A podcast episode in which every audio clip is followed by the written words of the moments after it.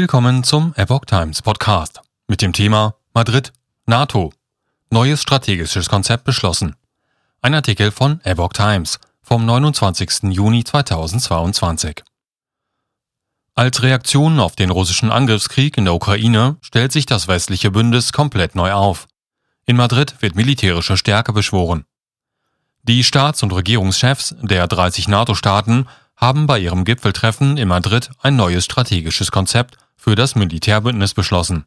Das erfuhr die deutsche Presseagentur am Mittwoch von Sitzungsteilnehmern. In dem Grundlagendokument für politische und militärische Planungen wird Russland als größte und unmittelbarste Bedrohung für die Sicherheit der Verbündeten und für Frieden und Stabilität im euroatlantischen Raum bezeichnet. China als Herausforderung. Offiziell wurde das Verfahren zur Aufnahme von Finnland und Schweden gestartet.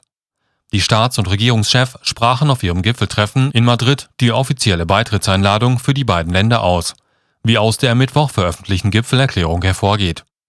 Die Türkei hatte zuvor nach wochenlangen Verhandlungen ihren Widerstand gegen die Norderweiterungen der Allianz aufgegeben.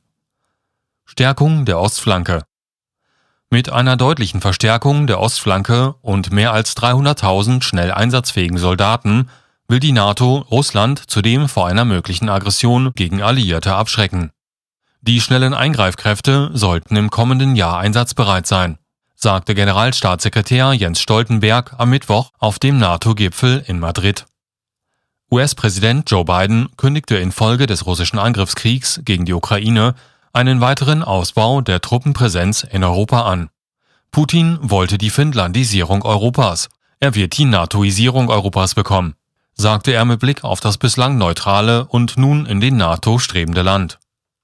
Am Dienstagabend hatte die Türkei ihren Widerstand gegen die Aufnahme von Finnland und Schweden in die NATO aufgegeben. Die drei Staaten unterzeichneten eine Absichtserklärung, die auf die türkischen Vorbehalte eingeht. Dabei geht es unter anderem um Waffenexporte und den Kampf gegen Terrorismus. Geschlossenheit demonstriert. Stoltenberg bezeichnete das Gipfeltreffen der Verteidigungsallianz als historisch. Der Gipfel werde die Geschlossenheit zeigen sowie die Fähigkeit, sich an eine sich ändernde Welt anzupassen. Er verwies auch auf das neue strategische Konzept. Er erwartete, dass deutlich gemacht werde, dass Russland eine direkte Bedrohung unserer Sicherheit darstelle, sagte Stoltenberg. China sei eine Herausforderung für die Werte, Interessen und Sicherheit der NATO. Um schnell handlungsfähig zu sein, will die NATO die bislang rund 40.000 Soldaten umfassende Eingreiftruppe NRF durch ein neues Streitkräftemodell mit mehr als 300.000 schnell einsatzfähigen Kräften ersetzen.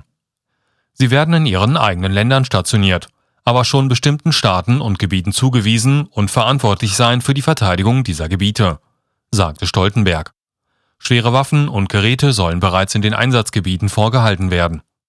Deutschland könnte sich an diesen verstärkten Eigenkräften der NATO mit 15.000 Soldaten beteiligen. Enorme Herausforderung für die Bundeswehr. Die Wehrbeauftragte des Deutschen Bundestages Eva Högel, SPD, sieht die Bundeswehr durch die geplanten Umstellungen im Rahmen der NATO deutlich belastet. Absehbar ist, dass die Anforderungen an Deutschland steigen werden, sagte sie der Augsburger Allgemeinen vom Mittwoch.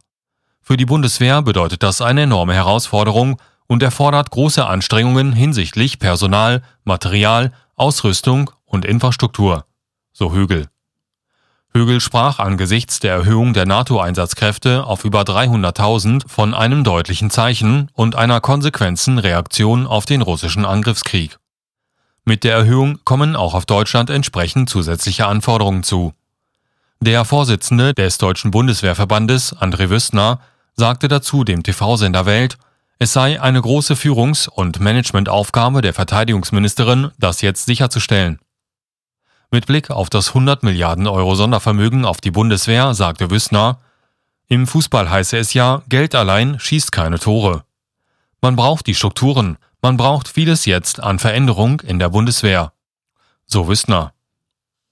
Scholz kündigt weitere Waffenlieferungen an.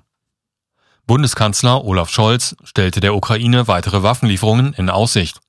Neben der humanitären und finanziellen Hilfe werde man auch Waffen zur Verfügung stellen, die die Ukraine dringend braucht, sagte er. Die Botschaft ist, das werden wir so lange fortsetzen und auch so intensiv fortsetzen, wie es notwendig ist, damit die Ukraine sich verteidigen kann. So Scholz. Er begrüßte auch die Einigung über eine Aufnahme von Schweden und Finnland in die NATO. Das sei etwas, das uns sehr, sehr wichtig ist, sagte der Kanzler. Beide Länder passen sehr gut zu unserem Bündnis, so Scholz. Die USA schicken mehr Soldaten und Waffen nach Europa. Gemeinsam mit unseren Verbündeten werden wir dafür sorgen, dass die NATO in der Lage ist, Bedrohungen aus allen Richtungen und in allen Bereichen zu Lande, in der Luft und auf See zu begegnen, sagte Biden. So werde beispielsweise in Polen ein Hauptquartier des 5. US-Korps eingerichtet. In den baltischen Staaten würden die im Rotationsprinzip eingesetzten Truppen verstärkt. Zudem werden den US-Angaben zufolge zwei zusätzliche Geschwader mit F-35 Kampfjets nach Großbritannien entsandt. In Deutschland und Italien sollen zusätzliche Kräfte zur Luftverteidigung stationiert werden. In Spanien wird die Zahl der US-Zerstörer von vier auf sechs erhöht. Teilweise waren diese Schritte bereits zuvor bekannt. In den vergangenen Monaten haben die USA die Zahl ihrer Soldaten in Europa auf rund 100.000 erhöht. Heute ist eine Gelegenheit zu zeigen, dass die NATO zurück ist, sagte der niederländische Regierungschef Mark Rutte.